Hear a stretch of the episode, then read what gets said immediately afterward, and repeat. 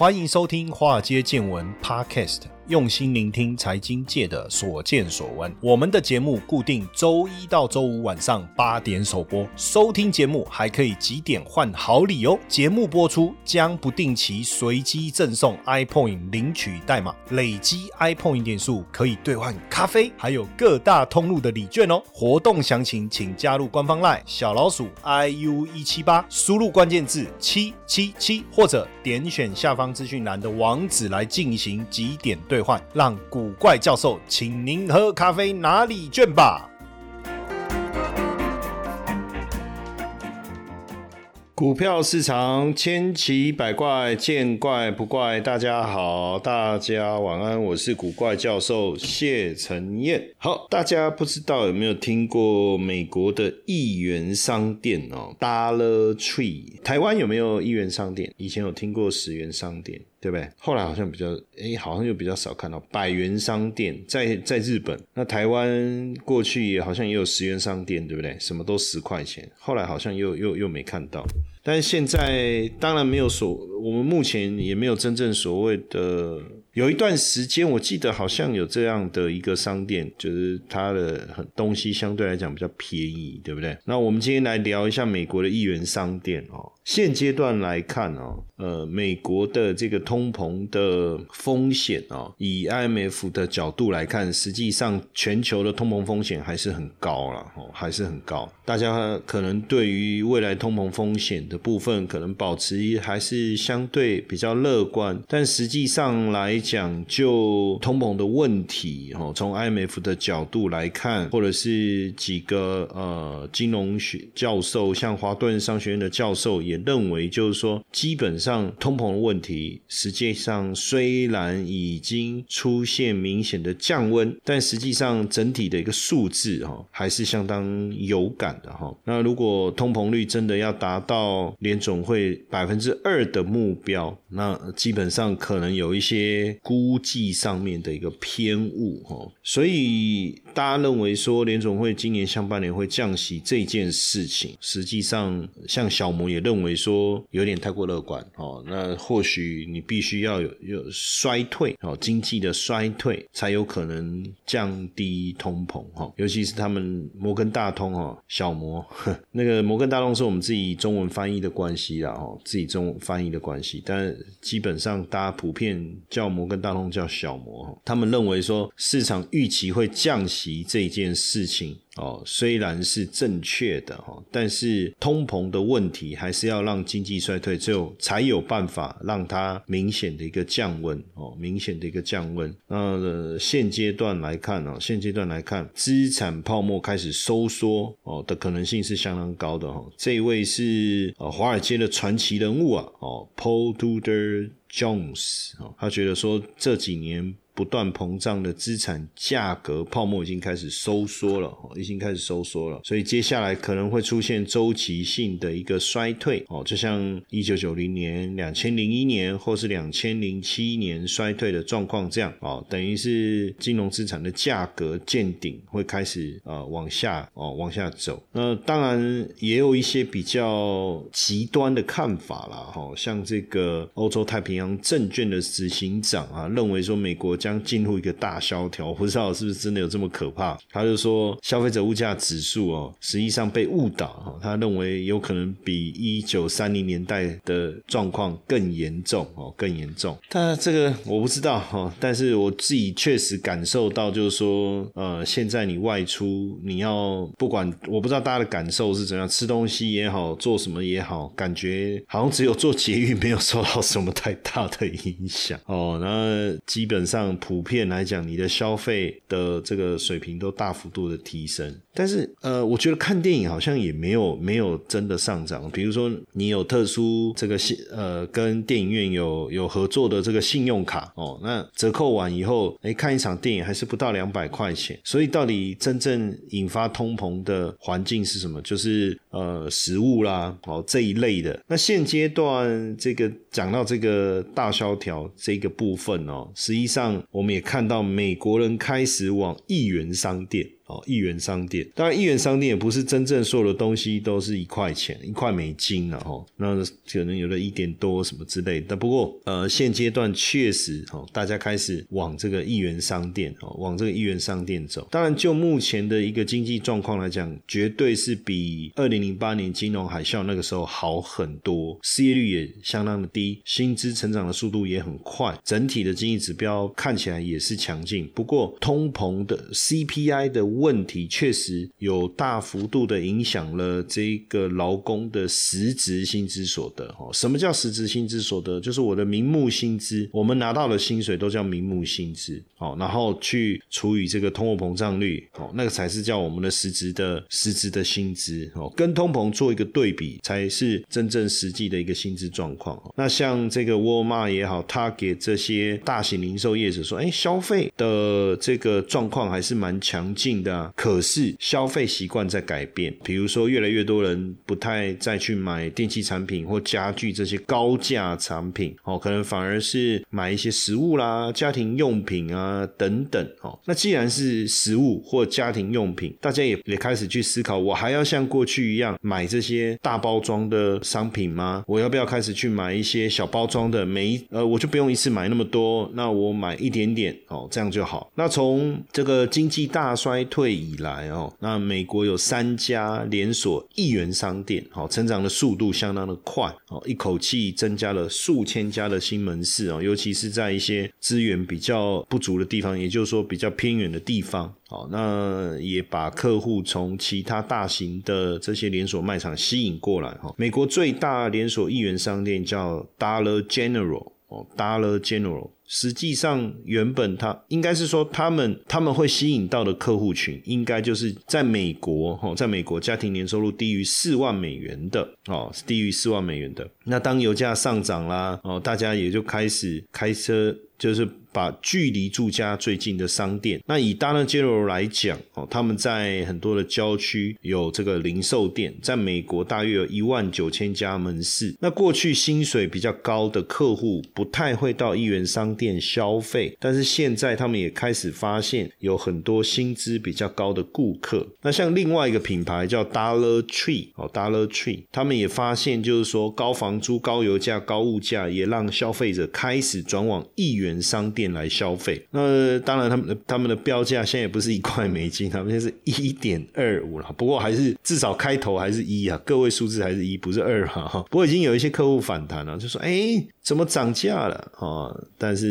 哎，还还是客户还是会上门了哈。那大乐趣基本上他们的门市啊，销售的业绩也都比过去同期成长，很明显，大家都感受到通膨的一个压力。所以这个这些一元商店的客流量啊，是持续的一个上升，客流量的增幅相当的显著，哦，相当的显著。那基本上消费者除了当然很多的人会往零售商，你看最近几个知名的电商，Shein 哦，这些其实都是强调比较便宜的消费。哦，会会让你觉得说，哎，我还是可以一样买得起一件洋装，买得起一双鞋子，可是你你没有感受到那种消费的压力，就好像现在，呃，我我常常去逛那个 Zara，你一样是可以买一整套的西装哦，而且很有时尚感，让你享受购物的乐趣哦。但是你不用像过去一样，你要买一套名牌的西装啊，你必须要到这个 o u t l e 等待它下折扣哦，那可能东折西扣下来原。本一套四五万的西装哦，只要呃七八千块，不用。现在这个很多的所谓的平价品牌带给消费者的一个感受啊，一样让你能够追逐流行，有设计感，但是你的呃消费的预算都可以往下降低。哦，那富国银行其实也特别在看啊，他说过去几年通货膨胀率其实一直在支持必须消费的零售的收益哦，那强劲的薪资薪资成长，当然给整个市场的业绩带来。比较大的贡献，可是进入到今年很明显哦，产生了很大的一个改变，所以也让消费者开始把注意力转向更平价的一个产品哦，更平价的产品。那大型的这个超市的销售额啊，成长的速度是超过整体零售业哦，也没有错。但是这个成长的力道已经也开始减少了哈。那现阶段来看呢，有有在。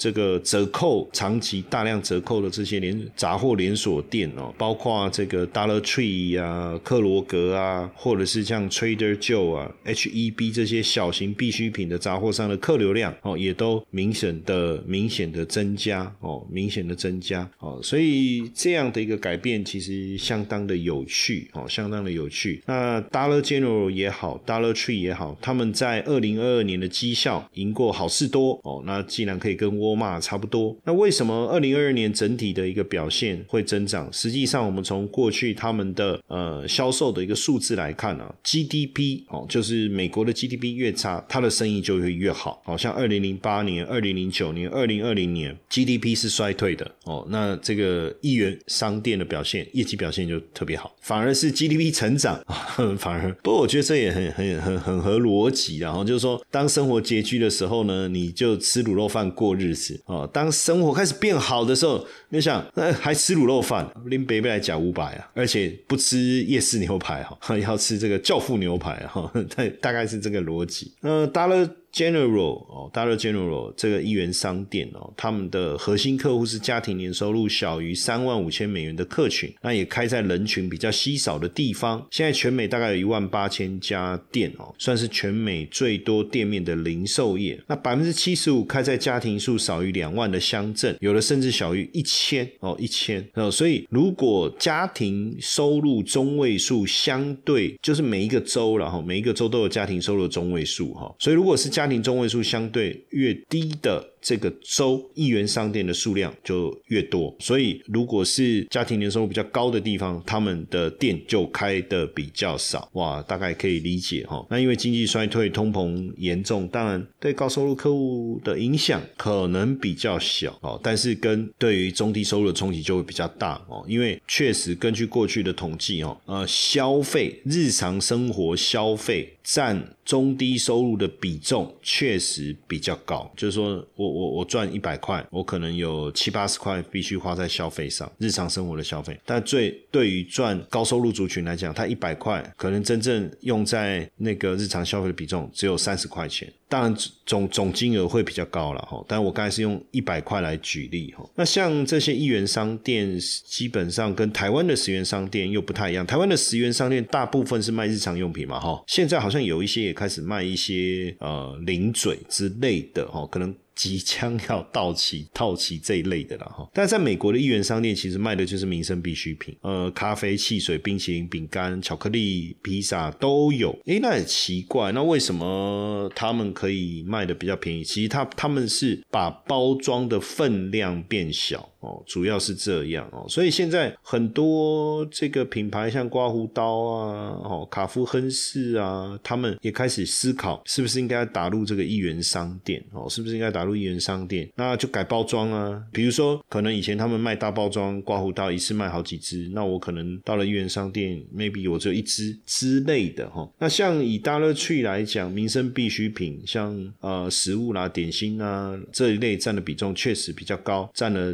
超过七成哦，那其他季节性产品也算是一部分哦，那反比较少是跟家用产品或服饰类这一块哦，服饰类这一块。那为什么他们这些一元商店，就是说他们卖的东西，你想食物点心这个包装数量变比较小，那这样子他们的利润怎么来？哈，主要就是他们的店面比较小，位置比较差，包装比较小，品相比较少，所以你说一元商店便宜，可能。不是那么正确，应该。正确的讲，应该叫单价低。哦，什么意思呢？就是说，呃，如果你去好事多，因为你一次买的包装很大，分量很多，所以你觉得你总总价高，总价很高了，哈，总价很高。那当然，如果你把它除，比如说每盎司啦，或或呃每公克，当然好事多应该是比较便宜。不过在一元商店，它就不用大包装，它包装变小，所以整体的售价就低很多。但是你要除下来说，哦，这个每盎司然后每公克，当然可能。就会会会稍微高一点点。那所以对客户来讲，当然我就不要一次买那么多啊，买那些大包装，我就买小包装，我需要的时候再买就好啦。哦，需要再买就好了。所以基本上在这些一元商店哦，他们的店的这个平数相对来讲小很多，以平方英尺啊，因为要再算成平数，就我我们只是理解那个大小哈。比如说在这个一元商店大概是七千到八千平方英尺，那像沃尔玛就大很多，达到十八万平方英尺，像好事多就十四十五万平方英尺哦，就差很多。那地点来讲哦，一般这个一元商店会开在人口比较少的小商镇，那这个是沃尔玛或好事多比较不会去的哦，比较不会去的，所以这个就是他们所带来的差异性，所以它的租金一定比较便宜嘛。那再来就是说，他们的品相比较少，所以我不用备货备这么多，我不用备货备这么多哦，这个也是它这个呃有趣的地方哦。那像